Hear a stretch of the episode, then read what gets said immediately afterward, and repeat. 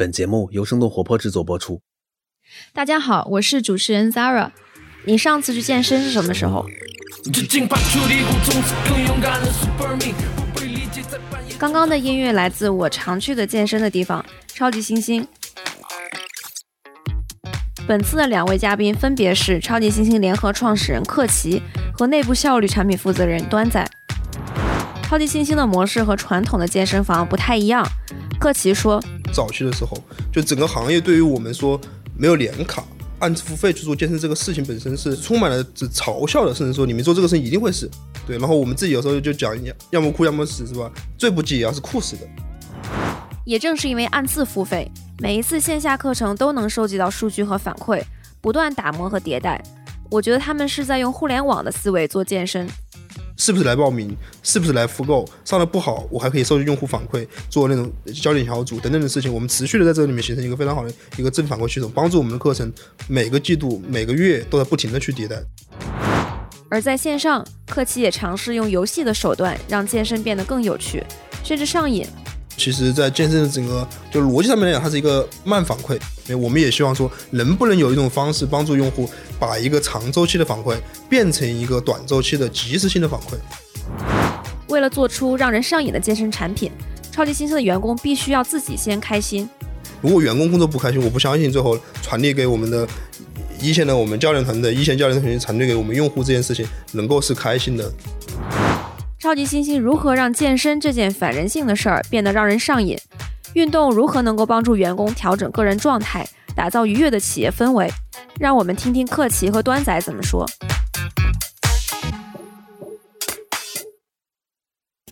欢迎收听字节跳动飞书旗下的《组织进化论》，这是一档专注于职场话题和企业管理的播客节目。我们邀请有干货、有故事的嘉宾。来分享对于未来工作和管理方式的洞察，希望思维的碰撞可以激发出新的思考，让我们的工作更高效、更愉悦。我自己当时处于人生的那个体重巅峰时期，然后互联网的整个的这个工作模式导致我从一个运动爱好者变成了一个。重度脂肪肝的患者，就那时候跳跳就跟我聊，就分享，其实分享几个点。就他早年间刚来深圳工作的时候，其实也发胖的非常快。但他比我好一点是说，他还是比较勇于投身于那种去健身房这样去训练。然后我其实是一个很困扰于传统健身房年卡也好，还是推销也好，这些不太好的体验，让我甚至早年间是有些社恐的，是吧？这种场景让我觉得我很抗拒这件事情。然后当时我跟我提整个说，我们通过一个集装箱做一个无人式、完全自助的健身房，这个概念本身对我来说，这个产品是我需要的。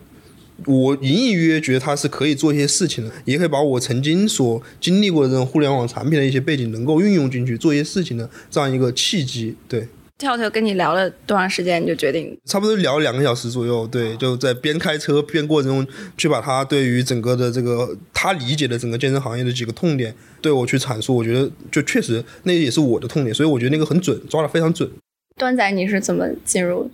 健身这个领域，其实我之前是在一家呃企业大学这么一个互联网公司嘛，一个做 SaaS 的。然后后来也是来了超星之后，就入门第一句就有人跟我的领导说说，这是不是现在超星最胖的人啊？然后就客气给我申请了一张训练营的券，然后就开始步入了这种健身的过程了。对，所以加入你们公司会瘦是吗？瘦了二十斤呢。对我好奇，超级星星这家公司为什么叫超级星星？是我们其实当时对整个的那个最初期的时候啊，就叫定义定义这个名字，我们当时有一个假设，就是其实说 monkey 其实是一个新的物种，就它本质上来讲，它可能是一只猴子最最初这样一个物种，但是通过我们自己持续的科学的有效的并且愉快的训练，其实让自己变得足够强大，这只猴子也能够像啊一只猩猩一样的强壮。超级猩猩其实是某种意义上是一个新的物种。那你们早期在你们这个商业模式上遇到哪些挑战吗？然后后来是怎么克服的？挑战其实还蛮大的，因为整个就是客观来讲，我们提供给用户了一个健身的场景，就是一个健身舱这样一个场景，但是在那个场景里面，用户是否能够非常。自律的、高效的、持续的训练这件事情，其实我们那个时候没有想特别清楚。但是我们还是比较转变比较快的，在于结合那个时候的挑战，我们其实很快的去去做了很多实际的调研，内部重新去定义了我们这个产品。我们把我们很多的产品其实抽象了，就是我们依然有智能化，我们依然有非常强调按支付费，我们依然强调说健身一定要是一件酷的事情，一定要强调过程。然后我们，但是我们只是选择的产品不就不只是通过自助这种这一种训练场景，而是我们能不能够把有老师带领的这种有更加有氛围感的这种训团课的模式进行一个重新的设计。然后来来去向我们用户去去传递这种课程模式，然后我们后面，并且它有很强的社交的属性，然后有很多的这种动力来自于人与人之间的连接，然后让这种过程变成用户价值本身。我理解现在的模式有一点半自助式的感觉。对对对，就是前台没有人给你卖各种东西，但是你跟教练之间和跟其他学员之间还是会有一些互动。我讲一个很有意思的故事，就是前年的时候，我爸我妈来深圳探望我，因为我妈在武汉嘛，探望我，然后我们去顺便去我们店里面去逛。哎，我们 我可能刚去到洗手间的时间，我妈就和我们用户攀谈起来了。然后我先以为是我妈属于那种是吧，就是。中老年妇女那种很强的社交，是吧？对，然后后来我才知道，说我妈说不是她找别人判断的，是我们用户主动问的我妈，说您也是来这里健身吗？还是怎么样？就很主动和和和我妈进行这种 social，是吧？就那个场景，其实我后来想，它不是个例。就我真实我们上了课的时候，你发现我们超级星星的用户和那个场景里面，确实会某种程度拉近人与人之间的距离，放下一些防备。然后这个其实也源于我们最初其实设计的时候。我觉得我们没有去过多的设计，呃，那么多商业化的，比如说前台呀，一定要有人守着呀，那那种角色的时候，让用户觉得这个地方，当你来几次之后，你发现这个地方可能不是那么商业化，让你觉得这个地方就属于我是我的下班之后的另外一个生活的空间、运动的空间，然后来这里的都是同学，可能类似这样的关系，所以他能够非常自然的去融入进去，然后来了一个新的同学，不管你是多大年纪的同学，我都能够和你快速的可能。放下心防，然后聊两句这样子。你之前说过，超级星星是一家要么酷要么死的健身公司。那你觉得超级星星的酷具体酷在哪些地地方？我自己的理解，其实是酷的逻辑在于我们在做一些呃改变行业，甚至是挑战行业的事情。特别是这边早期的时候，就整个行业对于我们说没有年卡，按付费去做健身这个事情本身是就是是是充满了就是是嘲笑的，甚至说你们做这个事情一定会死。对，但是我觉得我们超级很长一段时间，就是不管别人怎么说，我我们认为这件事情，它在某些方面那些最基础的地方，它有它存在的意义，或者说这个逻辑上面是成立的。我觉得我们就值得一试，这个我觉得我觉得是非常酷的一件事情。对，然后我们自己有时候就讲，要要么酷要么死，是吧？就是最不济也要是酷死的。我自己作为一个用户，我也是有挺深的感受。我是一直挺想养成健身的习惯的，但是。我特别不喜欢传统健身房那种一次要出付好多钱的那种卡，因为我觉得现在年轻人都不是很喜欢，就是在一个地方被绑住，然后想有更多自由选择的空间。然后包括我健身，可能不是单纯的为了减肥，就瘦多少斤，我更喜欢那个过程，就会把它当成一个休闲或者娱乐，或者约朋友可以约饭，可以约健身，就是它是一个周末可以去玩的一个东西。我就比较。注重就是这个课程本身，它是不是有意思的？然后，呃，就是上的过程中是不是感觉很嗨？然后我是感觉上超级星的课就有点就是去 party 的感觉。你们在设计这个课程的过程中有什么背后有什么思考吗？原点上面我们首先做对了这个按次付费这个事情之后，其实整个后面很多事情就变得很顺了。我讲一下原因，因为就是传统意义上面大家用用年卡，我我我们不能说联卡是完全错的，但是用联卡往往会。导致有一些健身行业的从业者们把很多的精力用到了销售，不可不可质疑是这样子。的。最后你会发现，如果一个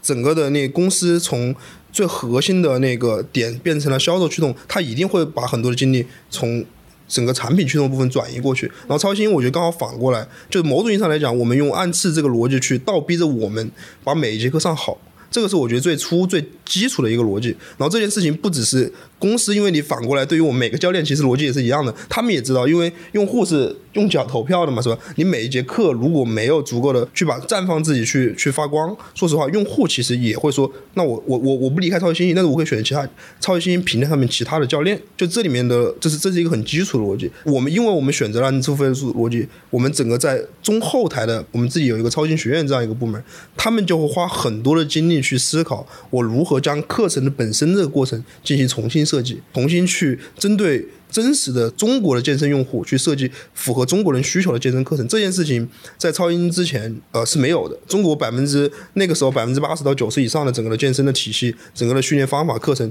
全部是欧美引进过来的。直到超新真的，我觉得可能是真的是关心用户过程这样一个公司出现之后，我们重新再去思考，我们用户真的喜欢那么多训练中蹲腿吗？真的那么喜欢吗？还是说那个只是欧美传承过来这个课程里面他们的设计逻辑？其实这个过程我觉得是非常有意思的一个过程。我们重新去想象，重新去思考，真正在我们一起生活在一起的这样的中国的用户，中国的城市的用户，他们所需要，比如说就是女性用户，有多少的用户是说我想把腿练粗？我觉得估计很少，大部分的用户是想说，我想把屁股练翘，但是我不想出腿，对吧？这是一个非常真实的需求。但是这个完成这件事情的训练是存在的，但是需要重新去设计。所以你们是把这个健身的课程内容当做产品一样去打磨和迭代。像我们都是给自己冠的头衔叫呃线上产品经理，在别的公司可能不存在啊，因为我们公司还有一个课产品经理叫课程产品经理。我觉得你们有三个产品，第三个产品就是公司本身，就是像字节会说 develop a company as a product 嘛，就是我们可以像打造产品一样去迭代公司本身的组织啊、管理啊、工具啊这些东西。然后这块儿我觉得你们也是比较重视的。那你刚才提到，就是中国健身的用户和欧美有很多区别嘛？具具体有哪些区别？就欧美整个用户的健身的心智成熟度和普及度，确实是客观讲超过亚洲，不只是超过中国，超过亚洲五年到十年左右。对，现在可能稍微缩缩短了一点点。就是这个这个心智体现在几点？第一点是，他们爱健身，真的很爱健身。就整个的欧美的整个的大的环境，就是健身就是我生活的一部分，是我吃饭的一部分。所以你会看到，在整个纽约一个街道上面，那种健健身工作室，就多了可能跟我们中国的吃饭的饭店一样多。对，然后你有很多种选择。所以国外其实像有一些。这种互联网的创业，我觉得机会是特别好的。比如说叫那种把不同的健身那个工作室串联在一起，Class Pass。对对对对对，就是他们是可以的。我们早期其实也被投资人比较质疑吧，就是询问说我们有没有可能做这件事情。我们说这个事情未来可能可以，但是今天肯定是不行，因为所有的连把点连成线的前提是你有点，有足够多好的点、优质的点，这是前提。第二点是，我觉得整个的不同是，就是客观讲也是整个的欧美的这种用户他们。对于健身的知识体系储备是比较好的，你会发现他们上一代人可能就我们父辈那代人，在美国的那个年代的六零后，他们基本上已经已经有非常成熟的健身经验了。就孩子出生之后，他们其实也会引导自己的下一代如何去科学的训练。我们可能国内可能还在做的事情是说如何做好一个深蹲。其实我觉得这个是一个是一个过程。嗯，你们早期决定开始用小程序来做这个预约的，当时是怎么做这个决定的？就我们确实早期最初的时候也做了一个 app，然后我们但是我们发现就是通过 app 去预约一个线下这种空间和场景的时候，我们那个时候其实很早，一四年那会儿，我们我们那会儿我们甚至还不人家偷偷啊，因为用户在室外嘛，我们其实还是会有安防的摄像头，我们也会去调取摄像头去观察用户。其实，在那个时候，它有很多的，就是卡点，对，因为你想一下，那一四年那会儿，用户的流量还是很珍贵的。当你要去一个健身空间，你扫完码。第一时间要你下载一个 APP，可能也有就是小则十几兆，多则几十兆，对吧？然后下载完之后还要注册，整个流程其实是非常长的。然后我后面还告诉你要付费，整个链路是非常长的。我们那个时候其实，呃，我觉得反应非常快的是，我们可能花了半个月，虽然团队很小，但花了半个月时间，快速的我们迭代出了第一版。通过那个时候没有小程序，那个时候还是通过微信的公众号加上一个 H 五这样一个。呃，一种模式其实让用户去快速的完成从关注公众号没有注册没有下载直接到付费这样一个链路。包括一四年那会儿，其实像这么做的，我我觉得是非常少见的。但是我们那个时候其实因为洞察到了微信在这个里面它有这样的机会点和有这样的技术，已经有这样的能力了，我们还是比较快的做出了这样的选择，产品上的路径的选择。然后对我们整个在初期线下强线下连接的这种产品场景里面，我觉得还带来非常大的帮助。所以我觉得你们是把一个传统健身行业跟一些互联网的思维、新的模式做一些结合，就是既是一家互联网公司，也是一家健身公司。对对对，健身这件事情上面，其实我们之前会考虑一些游戏化的设计，就因为我们认为，其实，在健身的整个过程，它是一个，就逻辑上面来讲，它是一个是一个慢反馈。慢反馈的意思就是说，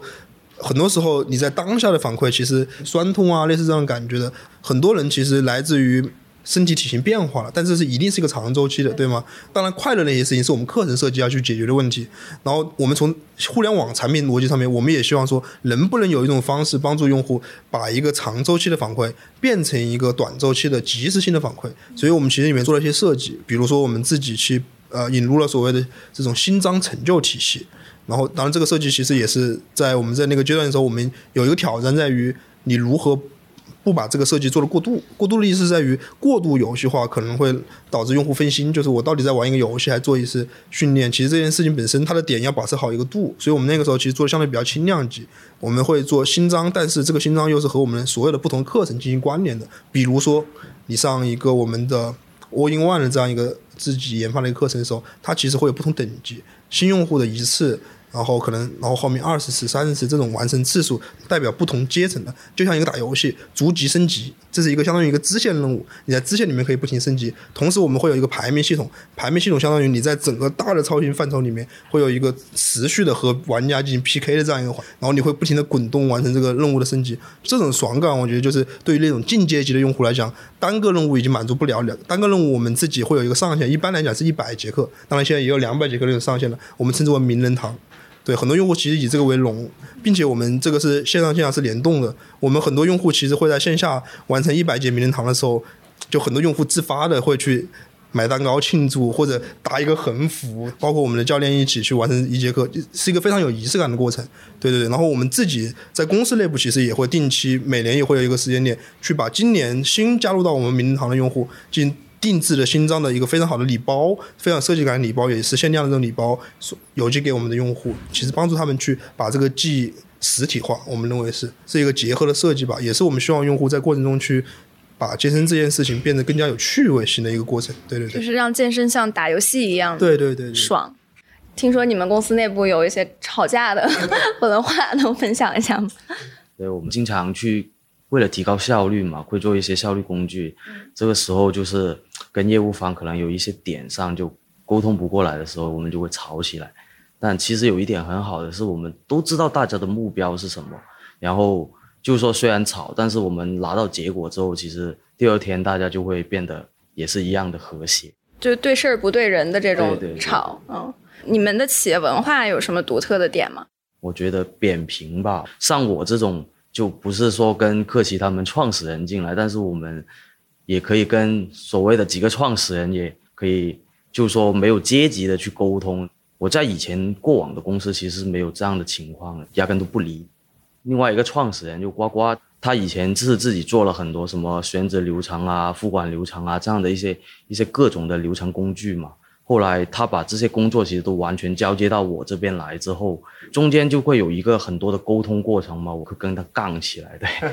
你会觉得 diss 老板是一件比较正常的事情？挺正常的呀，对啊。对我们我们公司有一个价值观叫独立思考，这个很符合 Z 时代的一些思维方式。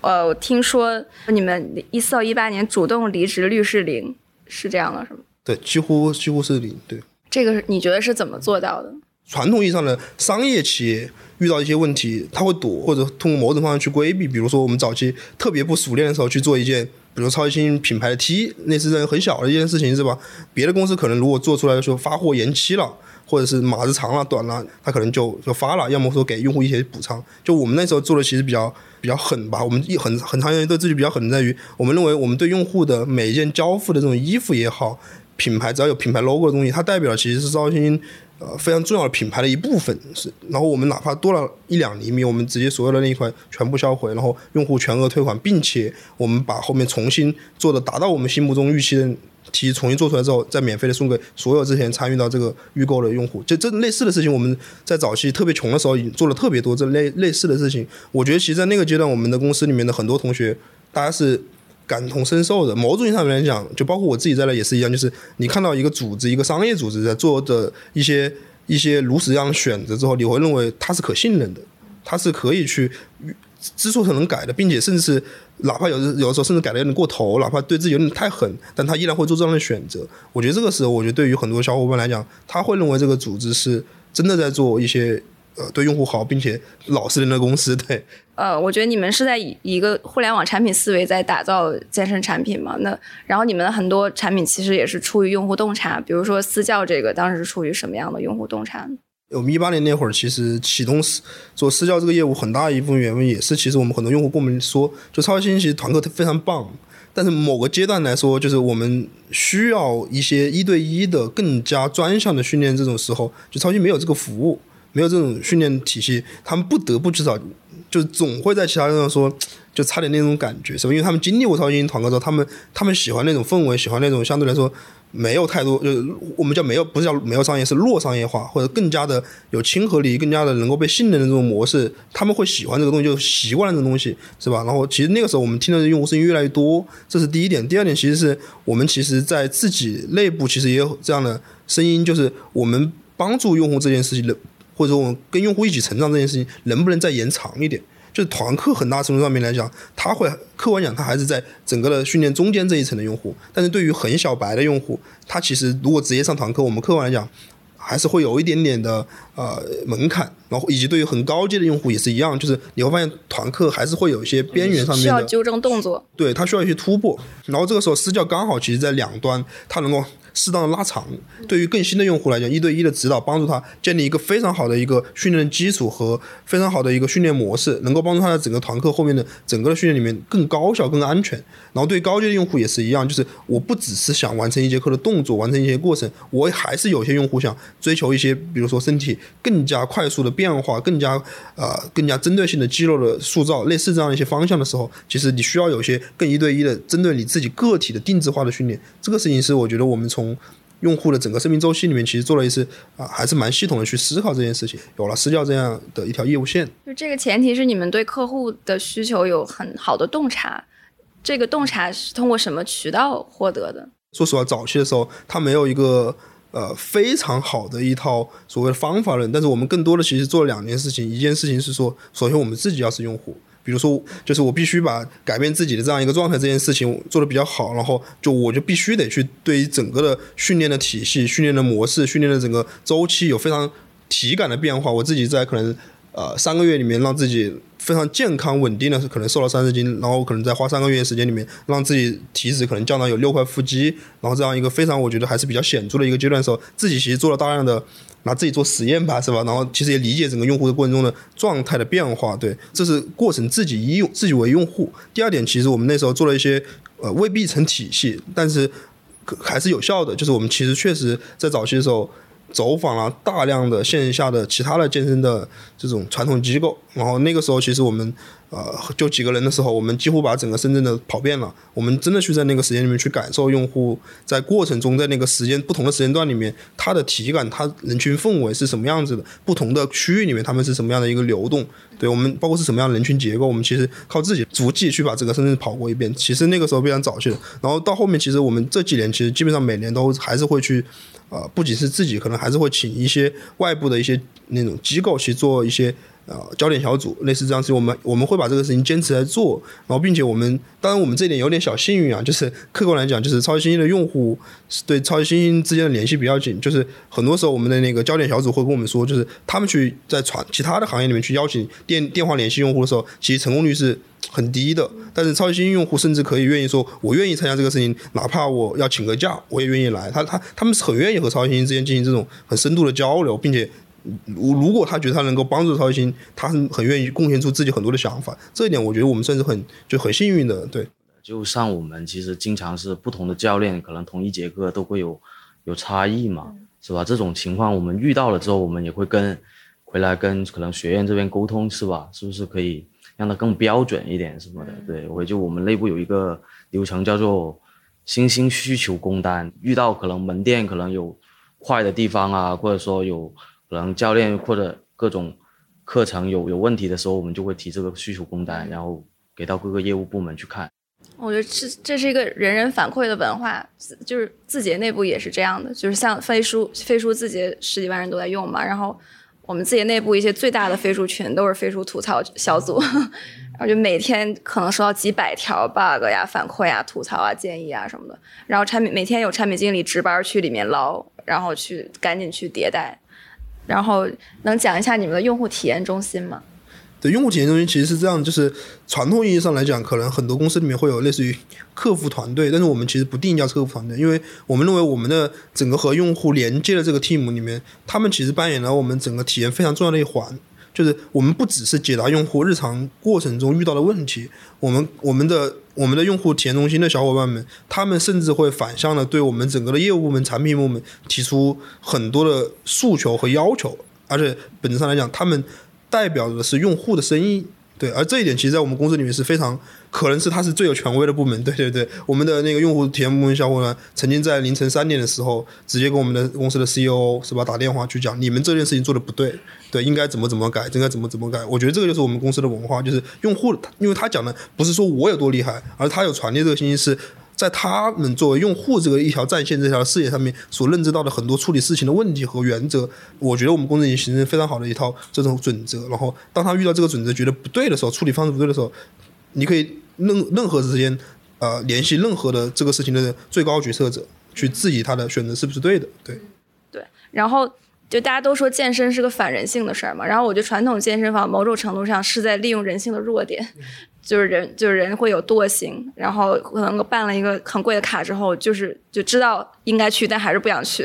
但是我觉得其实你们是在发挥人性的优势，就是人性好的那一面，就是我们喜欢有趣的事情，或者说喜欢跟有趣的人发生互动啊，这些，包括你们留存也是非常高的嘛。就怎么能做出让用户上瘾的健身的产品和这个课程体系？其实我觉得那个起点一定是你要。抓住用户真实的需求，比如说我们刚才说的想翘臀不出腿，然后我们在意的是训练过程中会不会把腿练太过分的酸痛，以及说女性用户到底有多少人喜欢练自己的上肢。其次是我们整个在整个课程设计过程中，我们非常强调所谓的课程的这种风中体验的设计。就我们几乎所有的课程设计里面，其实有呃有一套相对来讲，我觉得比较。嗯，怎么说？哲学设计哲学，我们非常强调，在整个的设计过程中，你在哪个环节，你能是你的整个的峰值体验的极致点，在你最终的环节里面，你的那个指指指点里面，又如何去收到比较合理？然后我觉得这一点，其实我们整个的超级学院的小伙伴们，其实花了很多的心思在里面去进行大量的这种实验和迭代。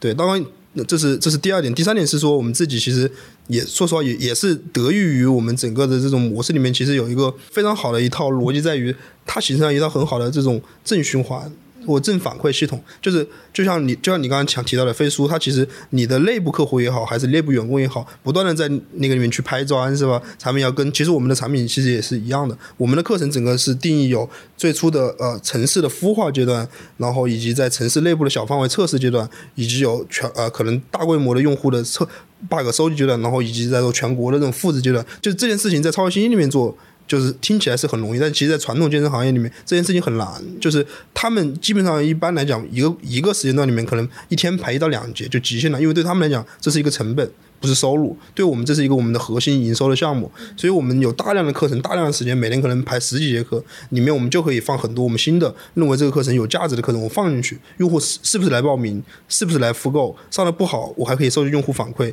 做那种焦点小组等等的事情，我们持续的在这里面形成一个非常好的一个正反馈系统，帮助我们的课程每个季度每个月都在不停的去迭代，这还不包括我们。呃，我们每年可能会一到两次的这种大型的内部的这种叫做新课程研发大会，是吧？啊，这是什么？我们内部有很多超级新星的教练，Super Team 里面的成员，大家不只是在线下去授课，其实让你去授课，某种意义上你可以认为就是一个歌手或者一个舞者、舞台表演者去呈现一个作品。其实这些就是舞台者或者是歌手，他们背后有另外一面，就是他们可能也想做一个创作者。对我们教练其实也是一样，他在很多的场景下，他不只想表演别人作品，他自己脑海里面在表演足够多之后，他也沉淀了大量的对用户的理解，以及他想创造一个属于自己课程这样一个呃灵感激发的这样一个场景，需要去激发他。所以我们每年可能一到两次这种大型的这种封闭式的这种激发这种创啊叫做创类似于创造营是吧？啊，选秀嘛。内部的这种，但是选秀的点不是对于你个人点，而是在于你能否一起组队完成一个全新的课程。这个课程是不是真的能打动其他人？发明一些动作，对，发明一些新的课程和新的那种训练感受。我在一年里面去参加这个我们自己的一届，然后我当时还就还带一个队伍一起去完成了那次的啊，就是内部的冠军队伍。对对对，然后那个课程我当时应该可能不久也会在全国范围内去去那个去发布，就是一个非常有意思的，属于就是国潮的舞蹈课程。听着就非常有意思。大家好，我是主持人 Zara。我在组织进化论的听友群等你哦。添加小助手微信号“飞书 OKR” 的全拼就可以进群。欢迎来和我们深度交流，结识志同道合的朋友。也欢迎大家在评论区分享你听完本集的感受，我们会选出五位听友，送出超级星星限定款按摩棒槌。能描述一下你在内部的工作的职能吗？我目前其实主要是负责超新整体的一个内部效率系统的一个，就所有涉及的内部效率系统都是我这边来负责。包括哪些系统？包括可能财务啊、合同啊、选址啊，然后就一系列的吧，就是主要是内部效率提升的一方面都是我这边在负责。为什么内部效率对于超新来说特别重要？我我认为这可能是一个。修内功的过程吧，而且只有内部效率提高了，就业务部门才会有真正的效率提升，然后也会让员工感受到更愉悦吧。我们定了一个愿景，就是给业务加个数，然后让员工更快乐。对，对我觉得愉悦这一点还挺有意思，就是呃，飞书的那个产品设计理念是高效和愉悦嘛。然后我记得跳跳之前说过，就是。他希望员工都能快乐的工作，这个也是你们的企业文化之一。对，我我觉得其实因为就是快乐这件事情，其实是一个你去传递的一个过程。就某种意义上来讲，我觉得我们在线下去运动这个事情本身，就我们刚才讲的，我们非常相信过程本身的价值。就是就一个人，我觉得，嗯，我们更希望是我们用户真的是对于运动本身或运动过程的本身。发自内来发自内心的热爱这件事情，然后享受运动这件过程，这是我们希望做我们做产品达到的效果。同时，如果你希望给用户传递这样东西，那么你是不是需要把内部其实也是按这个逻辑去走？你是否才能成为一个非常自洽的一个组织？我们非常相信这件事情。对我们首先觉得员工一定要工作快开心，如果员工工作不开心，我不相信最后传递给我们的。一线的我们教练团队，一线教练团队传递给我们用户这件事情，能够是开心的。对我觉得这个事情是非常需要去去自洽的。具体怎么才能让员工开心？员工开心，我觉得其实刚刚阿端其实这部分，阿端的工作就非常重要了，对吧？就是比如说我们的报销是不是及时？可能很多琐碎，但是很多事情其实是大家过程中非常在意的事情。可能都是这么一一小点一小点积累起来的。比如说我们现在有很多员工都去反馈嘛，就是说为什么这么慢？为什么？是不是不想给我报报销？是不是不不想给我钱？所以我们这个季度我们写了一个 O，就是下定决心要把这报销的流程重构，然后选一个更有效率的工具去帮他们去完成这么一件事情。费书费控可以了解一下。对的，因为很多人现在年轻人会觉得工作本身它很难跟愉悦或者是开心这件事情联系起来，就大家会觉得工作本身就是就不是很开心。你觉得工作里的开心源自哪些瞬间，或者是哪些感受？我本来以为工作就是如果纯工作这件事情里面很多事情其实确实是呃很琐碎的，很多事情是你如何让大家开心这个事情听起来是很难的一件事。但是我有一次我真的是和我们的财务同学聊，对吧？就他给我的一个反馈，让我当时觉得就是当我们整个切换到飞书这件事情，让我觉得做的非常的正确。因为他当时跟我提了一个点，说他说他说克奇那个我最近用飞书文档是吧？就有点写文档上瘾，是吧？就他他提的不是我我过程中多么开心，他说的是上瘾，上瘾，我觉得是一个极度快乐的一个终极表现了吧？就是，然后这件事情我后来想了一下，我觉得他不是，就不是，我觉得不是一些个体的个体感受，因为我发现我身边二端也好，我自己也好，我确实因为我使用飞书文档这件事情，然后它的体验足够的好，以至于让我很多时候我甚至放弃了个人的一些。那种以前的文档工具，就是个人的，就是非工作之外的文档工具，我甚至都会迁移到飞书上面去进行这件事情。然后我确实在工作里面，我因为文档足够好用，所以我很多时候，我可能有的时候，我以前是觉得我能够嘴巴讲的，我就不要写了。我现在是能够快速的用文档去写出一个东西，然后我能够把东西传递过去，我们一步的去完成沟通，这种效率我觉得是体验是非常顺畅的。然后让我觉得这确实有点让我上瘾。所以工具也可以达到这种愉悦的愉悦感。我觉得飞书这个文档不单只是让大家对于写文档这件事情更热衷了，而且对公司也有很多价值，比如说一些知识的沉淀、知识的公开透明，就会变得更方便、更快速了。所以我觉得，这飞速的价值实际上更多是可能你保留下来了很多更珍贵的东西。我觉得某种程度上，飞书这个产品跟超级新星的产品有一点类似，它都是让一件本来挺反人性的事情变得更愉快，然后甚至让大家去上瘾。比如你们让健身上瘾，然后就虽然我们可能做不到让工作上瘾，但是可能我觉得它从某种程度上可以让这件事情变得不那么不愉快，然后或者激发一些大家创作的欲望。比如说写了文档之后，可能会有一些被看到的点赞，对。我听说你们内部很多同事都会用文档给自己写使用说明书，然后放在签名里。对对对，就是这个，其实我觉得还是蛮有蛮有意思的一点。就这一点的话，其实我我早期理解自我介绍可能不太一样，是因为我们同学真的很活跃，他们会就定义了一个叫做，就是那个每个作品书里面还会有就是。我眼中的我自己，然后工作伙伴的眼中也实际的我自己，类似这样的一些，然后并且每个都配那种非常有趣的图去定义自己这个就不同角度里面自己的一个定义吧，我觉得是非常有意思的一个点。然后其实还有一个是说，通过这个形式，我觉得是看到了很多小伙伴就是工作中可能看不到的一面，对，比如我喜欢的一些。书籍就比如说我们的灿灿同学，就是外表是一个是吧健身达人，然后是一个非常时尚的我们的那个那个品牌的同学，但其实他背景里面，我们通过他的自我说明书才知道，原来曾经他是一个工科是吧很强的一个女生，对对对，类似这样的场景，我们在那个里面发现了很多大家的不同的面对，嗯，所以让大家更好的彼此认识，然后产生一些其他的互动。段仔能分享一下你你来公司之后，就是都经历了哪些成长和改变吗？我觉得我我的成长更多在于可能，就最近可能一个身份的转换吧，就有有一开始可能觉得自己应该做一个兵，对吧？啊，然后是吧，做点成绩，然后但后面慢慢慢慢感感觉得到，其实你会身边多了很多其他的小伙伴，然后他更需要你的帮助，对吧？然后他也希望跟着你一起把某个功能或者某个。某个项目给做好，是这个这个时候，其实我我认为是一个心态的转变吧。就以前只想做一个兵，但现在可能你要做一个小将军，然后还要把他们带起来，然后把自己自己的一些能力啊或者专业啊要要转转给他们，是吧？这样就复制更多的自己。对，这这个过程转变其实是也是挺大的一个心态上的改变吧。中间我我觉得最困难的一点就是，在过程中我觉得特别难受，就每天都感觉在天花板，因为因为有很多时候我会觉得一个功能，当我自己不是完全去了解的时候，然后我去教别人去做，是教不出来的，就就有这种感觉，然后每天都是在天花板顶上，甚至有想过去放弃，中间也多的就客气跟我讲了很多，给我传授了很多很多。管理上的一些经验吧，然后就慢慢就把心态就改变了。嗯，记得你传授了哪些管理上的 经验吗？阿端其实因为我们认识也也比较久了，然后很多事情，今天他觉得很难受的点，我觉得不是因为他解决不了，而是他如何在内心层面去去把很多事情其实叫做化解。我觉得这个事情，我觉得是在那个时候我看到的，包括包括是在很长一段时间里面，我觉得是。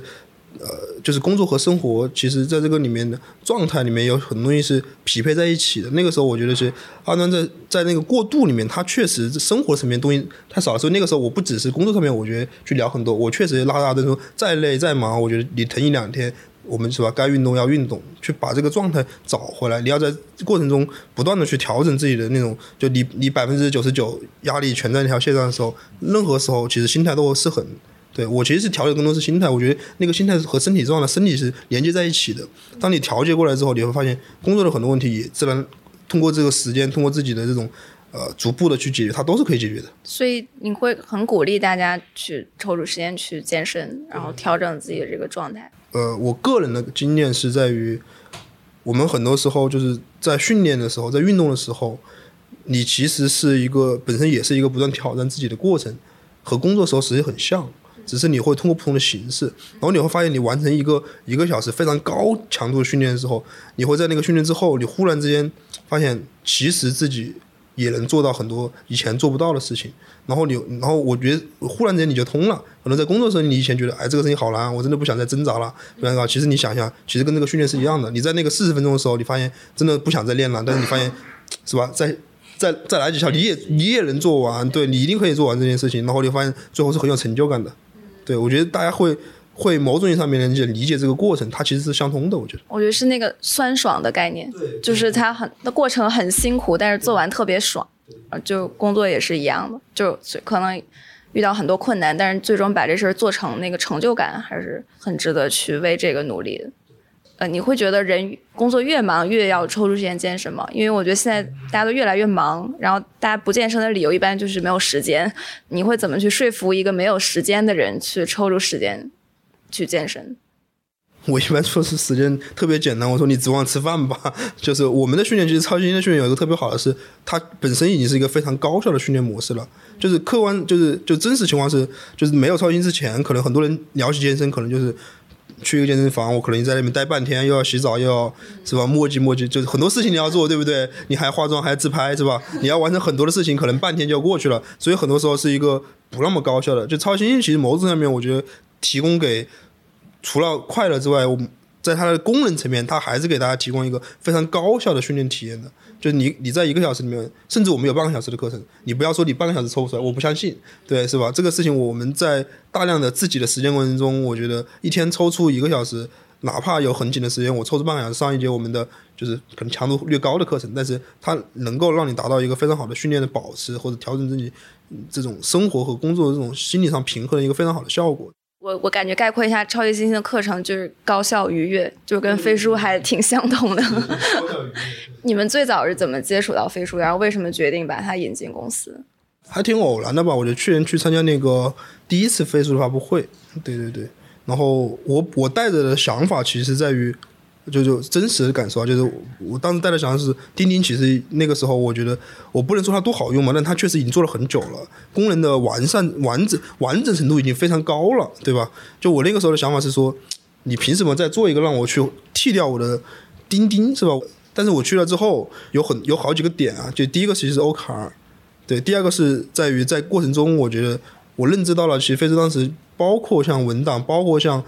整个飞书的那个会议体系，包括我们当时看的妙计，当时还是个内测版。我其实看到了，其实点在于，就飞是真正在做的是，我不是在和你比拼功能的多或者功能的全，而是在于每个功能在场景里面，它真实做到的是说，让每一个使用它的人能够感觉到里面的这种这种这种这种产品的 taste 和这种体验真实的愉悦状态。然后更多的是不只是老板要开心。我觉得他这有一点理念，我觉得我都特别喜欢。就是他不只是让就钉钉客观讲是让老板特别开心的逻辑去设计这个产品的，但是飞书的逻辑是老板开心是是其一，更重要的是员工要开心。我觉得这个设计的起点和理念，我是在那个阶段我我觉得我是非常认可的。所以我那个时候回来参加那个飞呃派那个发布叫派，我参加完之后，我当时就非常果断的就和我们的合伙人团队当时就聊，我说就是我一定要。呃，去考虑把我们整个的那个迁移到飞书这件事情定下来，这件事情对，然后也可能过程中有些挑战，又是有一些这种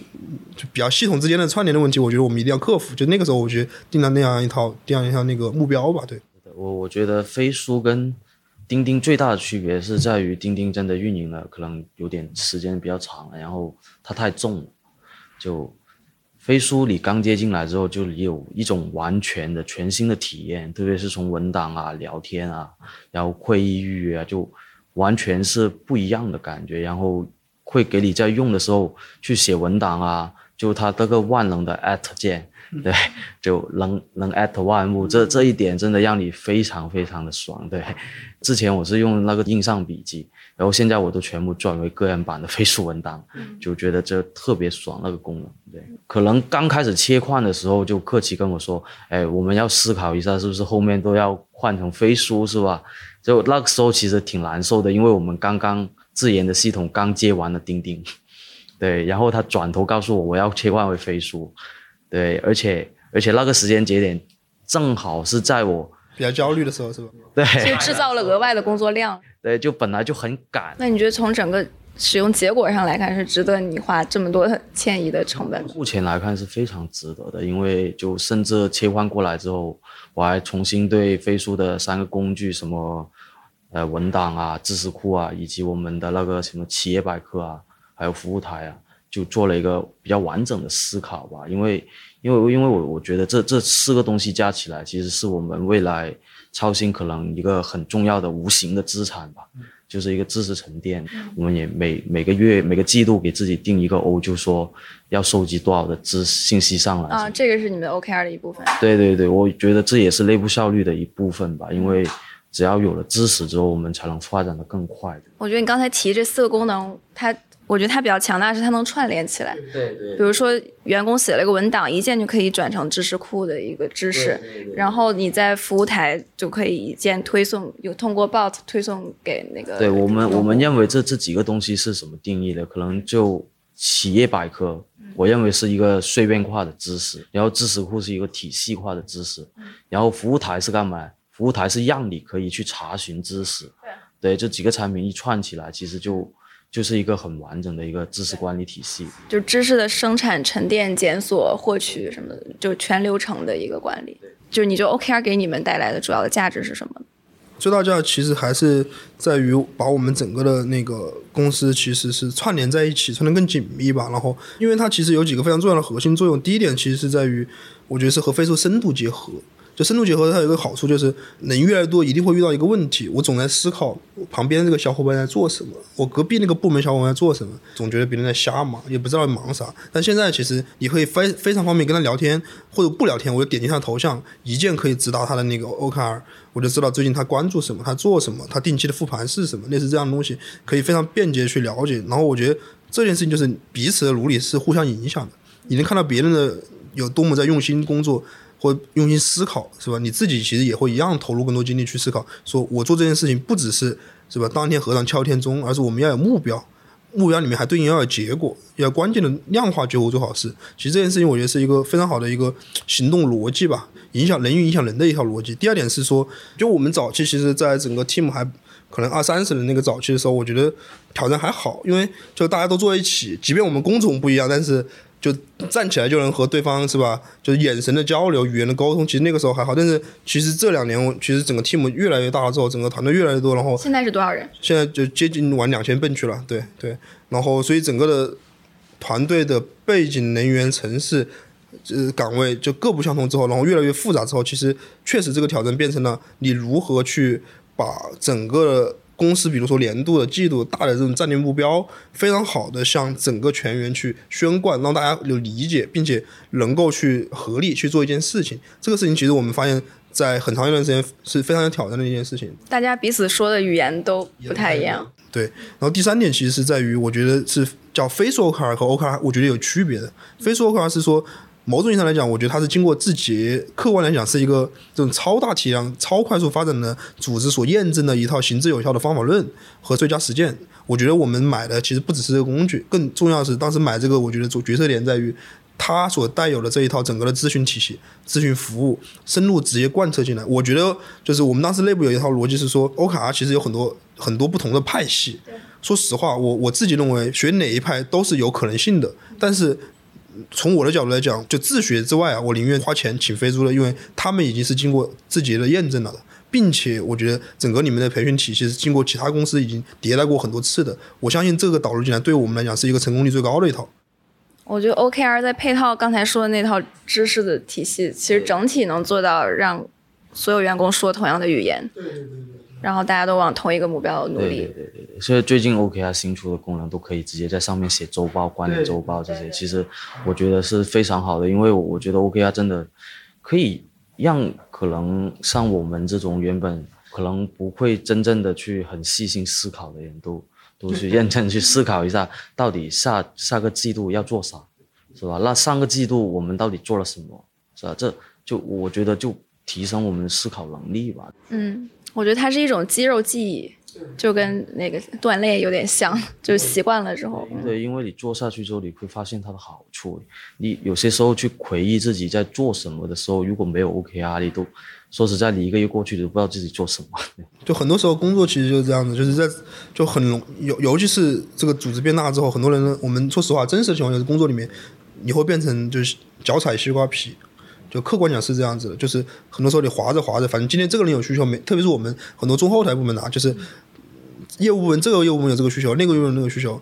我我反正就是先解决谁谁找我最急，谁催我最急，我就把最解决了，就就就这样子。但是其实实际上，我觉得这个里面其实有一个逻辑在于，如果我们自己想得很清楚，这个优先级、这个重要性是什么，我们能够反向去驱动我们配合的这些业务业务部门或者有需求部门，我们告诉你，其实我们有一些规划，这个规划我们跟你一起完成，一起对齐，很早就已经把这个事情建构好，我们就可以按一个有条不紊的逻辑去推这些事情。所以它的其实可以让很被动的工作状态变成一个更主动的工作状态，就不是说天天被人催着。对，变成一个救火的这样一个状态。对，嗯，那有什么例子可以分享？比如说你们具体现在在做的一些 O 或者 KR 啊，就比如说我们自己刚刚提到的，就我们会有 FMC 这种项目，FM 对，Fit is made in China 这个这个这个项子，对我英语讲的还可以吗？我们自己其实会有这个针对国人的这种国潮运动的这样一个项目，这条这条线，就这条线里面，其实我们自己也会定一些目标，在一个阶段里面很重要的目标是如何将就我们的课程更好的以品牌化的形式传递给用户，这可能是个定量的 O，然后我们的 KR 其实是定义的是说我们要有多少的这种品牌的露出，在不同的可能抖音、可能视频号、可能不同的这种。呃，视频平台里面我们要多少的内容，小红书等等等等，以及说我们要收集多少的用户，基于我们这种呃课程的反馈来迭完成多少次的迭代，其实都是我们非常具体的 KR，然后去帮助我们去实现说品牌化课程的持续迭代这些事情。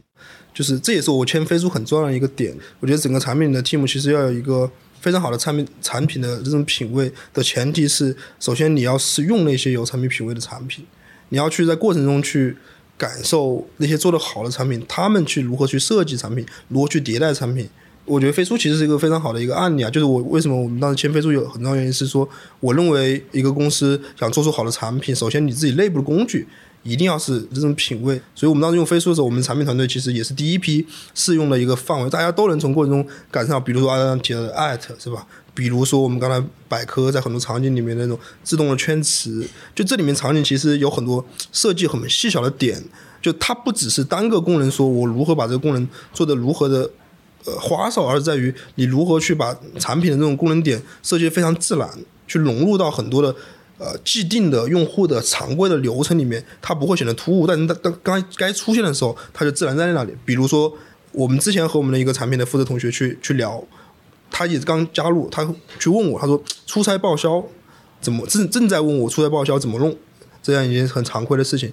底下那个划线就自动出来了，然后你点到那个里面，自动就串联出了那个所谓的百科的那个叫做那个那个页是吧？百科页，然后底底下自动串联的就是我们的在知识库里面的报销相关的制度和一些助手，然后底下还有服务台，在一些特定的场景里面出现该出现的东西。然后呈现给用户，我觉得这些这些点其实对于我们指导我们设计产品其实是有共通性的。我对于整个产品团队来讲的一个过程，就是我们在使用别人产品中要去洞察别人设计的一些想法，一些设计的一些非常灵巧的点。当然，我还有一些内部的，就比如阿伦是效率 team，就我们在上上一次和飞书的像 EA 的 team 里面去交流，听说你们的整个的报销那套，就是特别是打车报销那个，其实做的也是非常的智慧的一套逻辑，对。既能够保证整个公司成本比较低，就如果就是同时又是对员工来说体验更加顺畅的，把非常顺畅的一种报销快速的一套逻辑，然后用了一些很巧的技巧在里面。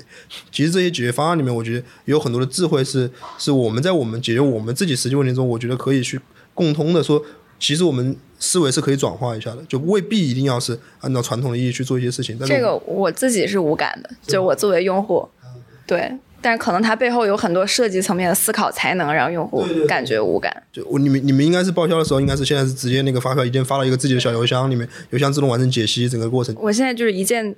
就是拍那个发票，然后就就完就完成了。对，然后合同你们也在用是吧？合同我们最近也正在就是比较比较深度的去交流这件事情。对对对，因为你们合同也是最近才真正的商业化。对，八月份其实他们就过来给我们讲过你们的飞控产品跟合同产品，但其实那时候。是比较可能还是初期吧，并不是特别完善。但其实有一点让我们很惊喜的是，才两个月、三个月的时间，就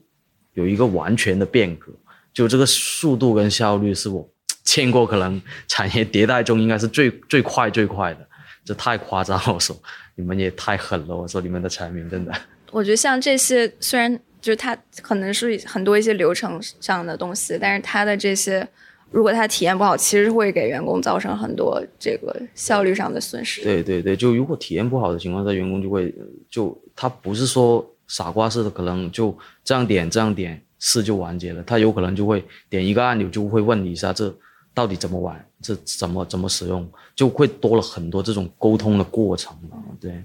就我们其实我们现在去去做内部效率，其实我们也。奔着这个方向去，就是说我们不是希望说每个工具出来都应该有各种的说明书，而是让用户一看就其实就会用。反正我们现在会有这样一种用法，就是我们在合作各种和外部的合作里面，说实话我们早期不会这么做，因为钉钉确实还有还是有很多就是没那么爽点，还是不太够。但是用飞书之后，因为我们觉得飞书本身很好用，我们很愿意安利给别人，然后然后所以我们现在很有底气，就是。任何的合作伙伴跟我们要深度去做一个项目的时候，就是我们都会邀请对方也下载一个飞书，然后我们通过飞书去组建一个群项目群，然后在飞书里面全程用飞书文档进行交流、圈词、协同、任务派发、项目进度追踪，然后同时通过飞书会议完成整个的会议的。日程会议在线会议完成的记录会议纪要飞书标记，有点像我们的一个课程的描述。我们有个课程叫 All in One，我觉得通过飞书基本上达到了 All in One 这件事情，所有东西在一起，并且和合作伙伴有一套非常好的体验去完成整个的流程，然后把整个的合作非常丝滑。客观讲，我觉得如果没有飞书的话，我们也不太敢安利，是吧？对方你一定要用这个，是吧？我觉得不太敢。但现在我相当于是说，首先我。是因为我们合作，我们需要有一套好好的管理体系。同时是说，我们也同时顺便借这个机会安利你一套，有可能你们公司也需要这样一个更好用的，就是协同软件。对，一般来讲，我们基本上安利了好几个公司，大家都觉得这个体验比他们自己已经用的一套东西要好很多。是的，我们去去给一些就第三方的合作合作供方的时候，我们都必须要我说，你要不用个飞鼠是吧？我那个文档就可以对齐了是吧？就分享什么的就就大家云文档就特别方便。我觉得飞书是一个用了之后回不去的体验，然后就会感觉原来那个模式就对，原来真的很痛苦。就是你知道我们以前的合作逻辑，就是很多时候拉个微信群，然后在微信群里面，就有的人发图片，有的人发一个 Word，有个人发一个 PDF，就是各种文档乱天飞，然后过段时间还什么那个过期打不开，类似这种反正情况特别多。这种用这一套之后，真的是文档解决一切。你觉得未来中国健身市场会往什么趋势发展？然后超级猩猩在里面扮演什么样的角色？